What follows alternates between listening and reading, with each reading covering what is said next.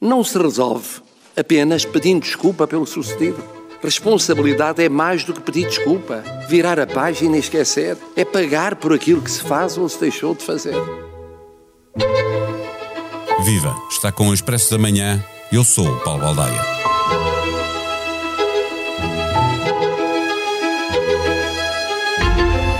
Confiança, credibilidade, respeitabilidade, autoridade, nada disto existe se não existir responsabilidade. E o Presidente da República entende que o governo de António Costa não assumiu a responsabilidade no caso Galamba.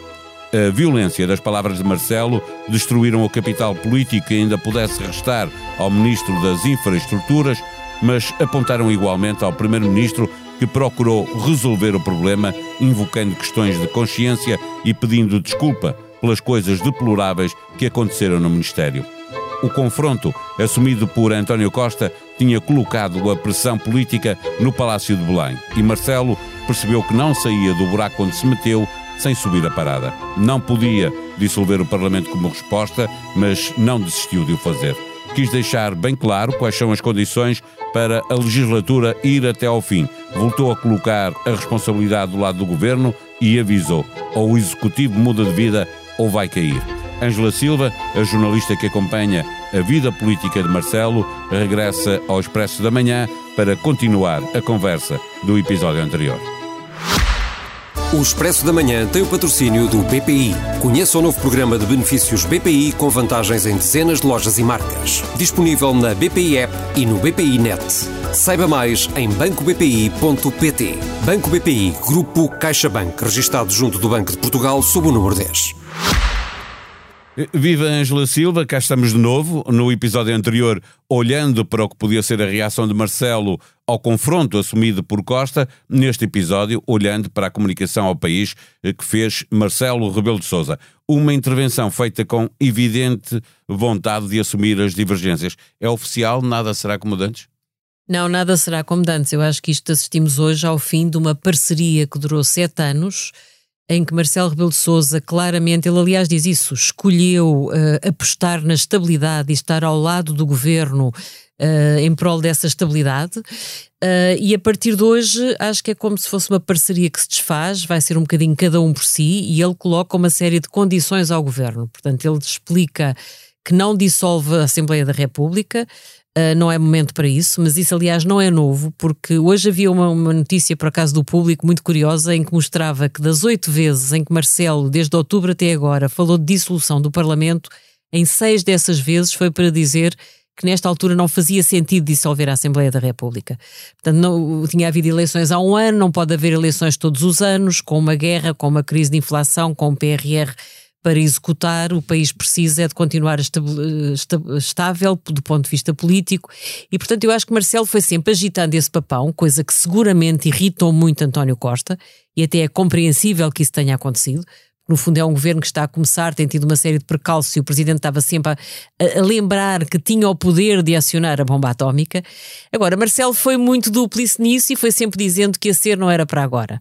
Aquilo que ele faz de novo no discurso de hoje, nesta comunicação ao país, é que a responsabilidade por uma eventual dissolução daqui até ao final da legislatura não é dele, é do governo. Portanto, no fundo, o que ele diz é: o senhor faz o seu trabalho, eu coloco-lhe condições. Se o senhor falhar, eu estou cá para atacar.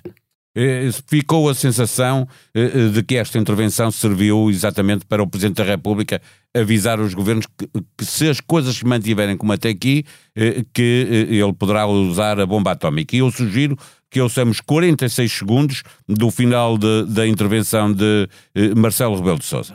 Ter sempre presente como último fusível de segurança político, que é o Presidente da República no nosso sistema constitucional, que deve assegurar, ainda de forma mais intensa, que aqueles que governam cuidam mesmo da sua responsabilidade, cuidam mesmo da confiabilidade, cuidam mesmo da credibilidade, cuidam mesmo da autoridade, tentando que pontuais, mas decisivas correções de percurso poupem aquilo que ninguém deseja, a começar por mim, interrupções desse percurso.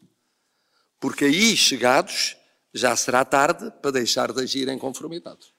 O Presidente uh, da República, uh, em diferentes momentos da sua comunicação, uh, esteve sempre a referir estes substantivos que só existem se existir a responsabilidade. Está a dizer ao Governo ou muda de vida ou vai cair? Está claramente a dizer que o António Costa corrige o percurso e responde verdadeiramente aos problemas dos portugueses. E repara, Paulo, aquilo que Marcelo diz hoje é que isto não basta distribuir uns cheques nem basta estar sempre a lembrar os bons números da economia. No fundo, o que ele diz é os bons números da economia que estão nas folhas de Excel não começaram a chegar à vida da maioria dos portugueses. E, portanto, aquilo que ele pressiona o governo a fazer é responder rapidamente aos problemas de uma sociedade que está, de facto, sob altíssima pressão na educação, na saúde, nos lares da terceira idade, eh, nos problemas de imigração. Portanto, aquilo que ele pressiona é eh, ou respondem a isto rapidamente, e isso passa, segundo a opinião do Presidente, por uma correção de percurso, ou seja, ele acha que o Governo não está a fazer o que tinha que ser feito, aquilo que o Governo está a fazer não serve, ou se isso não acontecer, ele vai ter que funcionar como o último fusível. E, portanto, o último fusível é uma expressão que deixa aqui um contexto de ameaça sobre António Costa, que ou muda de rota ou verdadeiramente a sua legislatura não chegará ao fim. É, é, o Presidente apontou, tu estavas a referi-lo, é, apontou, fez uma lista de, dos problemas que os portugueses querem ver resolvidos. lembrou a perda de poder de compra, o funcionamento das escolas, a rapidez da justiça, os problemas da habitação. poderá estar aqui a nascer um guião para Marcelo pressionar o governo de, de António Costa? Isso seguramente. Como é que ele vai exercer essa pressão é aquilo que ele ainda não esclareceu.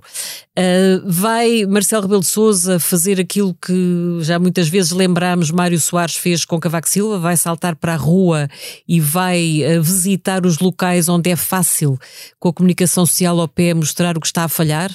Numas escolas, nos hospitais, nos lares, no cheio-abrigo que dormem algumas uh, artérias principais da, da, da capital do país. Vai fazer isso? Uh, como não sabemos, portanto, provavelmente nem ele sabe. Há uma reflexão que tem que ser feita, porque aquilo que Marcelo pré-anuncia hoje é uma mudança de agenda, é uma mudança de registro, é uma forma diferente de vigiar e fiscalizar o governo. Agora, há uma coisa que eu acho que é hum, segura, é que a relação entre ambos nunca mais será igual, portanto há aqui uma tensão grande. Eu acho que quer um quer outro têm capacidade para manter hum, a dignidade na relação institucional, conhecem-se há muitos anos, António Costa fará tudo e é um político muito experiente e nunca podemos menorizá-lo. Portanto, vai seguramente tentar recuperar o terreno perdido em 24 horas. Aliás, repara, já houve um secretário adjunto, secretário-geral adjunto do PS, que veio dizer que a relação institucional está perfeita. Hoje, António Costa quis vir a Belém fazer a reunião normal das quintas-feiras e Marcelo aceitou, portanto é evidente que há mínimos de cooperação institucional que vão ser mantidos, não tenho dúvida. Marcelo tem um lado muito institucional que não morreu Agora, acho que do ponto de vista político nunca nada será igual e o grande desafio para Marcelo é agora também não se deixar condicionar excessivamente por uma direita que deve estar chitadíssima com aquilo a que assistiu hoje. Já se sabia que a direita nunca mais lhe vai perdoar depois do que Costa fez na terça-feira, quando afrontou um dos poderes do presidente, que é tentar condicionar alguns membros do governo a direita de certeza que nunca lhe iria perdoar se ele tentasse continuar a dar ramos de oliveira uh, ao Primeiro-Ministro, portanto já, já não aceitaria muito mais sinais de, de, paz eterna. Agora, também não me parece que Marcelo vá permitir que essa direita tente condicioná-lo e ser a direita a escolher qual é o momento em que acha que ele deve dissolver. Acho que Marcelo tem a ganhar em manter a sua independência e verdadeiramente aproveitar a liberdade que António Costa lhe ofereceu para ser ele o senhor da, o senhor da bola e ser ele a escolher quando e se em algum momento deve partir a corda. Olhando para o político que, que deu o pontapé de saída a esta crise, eh, João Galamba, o arraso que, que Marcelo deu no ministro, explicando as razões porque tinha dito ao chefe de governo que ele deveria ser exonerado, é também um problema para António Costa, no sentido que Galamba ficou morto politicamente, eh, mas agora também está obrigado a ficar no governo, não, é? não pode sair. Sim, quer dizer, João Galamba fica claramente em maus, em maus lençóis. Portanto, nós ainda não sabemos bem a história de, de, de, do pedido de missão, se houve um pedido de missão verdadeiramente. Fala-se muito de encenação. Eu acho que a história desta crise não está bem contada. Portanto, há aqui buracos. Há no... muito spin, há, obviamente. Há, há muito spin. Muito marketing eh, político a funcionar. Aparentemente a sim, pelo menos nós não conseguimos escrever um texto em que contemos a história toda. Portanto, há buracos aqui no, no no argumentário do filme. Agora, é óbvio que João Galamba sai muito fragilizado, ele também é uma pessoa rija, dura, de certa forma vai ter que ressuscitar depois deste discurso 2 de Marcelo. E acho que António Costa, obviamente, tem que o manter. Ele tem uma pasta pesadíssima, com problemas difíceis por resolver, seja a ferrovia, antes de mais a TAP, a própria comissão de inquérito à TAP, que é uma bomba relógio para o governo. Vamos ver o que é que sai dali. Portanto, isto vai ser uma prova de, de fogo para o governo, sobretudo para António Costa. E é evidente que se houver um percalço grande em torno do Ministro das Infraestruturas, não é para, não é para João Galama que nós vamos olhar, é para António Costa. Exatamente, é para quem o segurou. Eh, finalmente, sobre a utilização do SIS, o Presidente realçou que estes serviços, e as palavras são dele, por definição, estão ao serviço do Estado e não do Governo. Marcelo não se alongou muito no tema, até porque é, um, é, é, daqueles que ele acha que é preciso muita prudência para falar em público, eh, mas é um assunto que se mantém no debate político a propósito da legalidade da atuação do SIS e, portanto, o, o Governo também aqui ainda pode vir a ter eh, problemas na gestão deste dossiê. E essa frase do Presidente o que quer dizer é que ele acha mesmo que o SIS, neste caso, esteve ao serviço do Governo e não devia ter estado. Portanto, eu não tenho dúvidas de que a Presidência da República uh, vasculhou e provavelmente continua a avaliar quais foram os termos em que o CIS entrou em ação e vamos ver, porque também já há uma proposta para haver uma comissão de inquérito no Parlamento à atuação do SIS neste caso, portanto é evidente que as oposições não vão largar esse caso. O Expresso, aliás, eh, diz na sua edição de hoje que há aqui uma coisa estranha, o Governo, em vez de começar por chamar a Polícia Judiciária, começa por recorrer ao SIS, é como se tivesse a certeza que era, que era no SIS que sentia conforto, mas porquê? Porque manda mais no SIS do que na PJ, quer dizer, ficamos aqui com dúvida, não é? Portanto, é evidente que isso é um tema que, não sendo muito popular, se for devidamente explorado, quer pelas oposições, quer pela presidência, pode provocar grandes danos ainda no governo.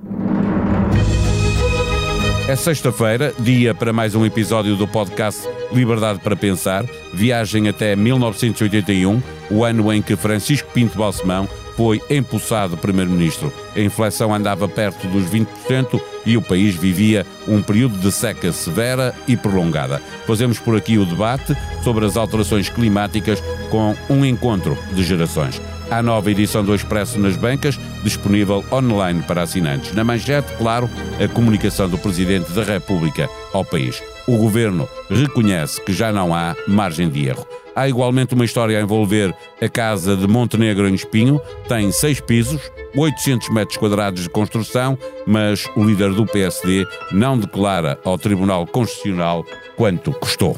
A sonoplastia deste episódio foi de João Martins. Nós vamos voltar na segunda-feira. Até lá, tenham um bom dia, um bom fim de semana.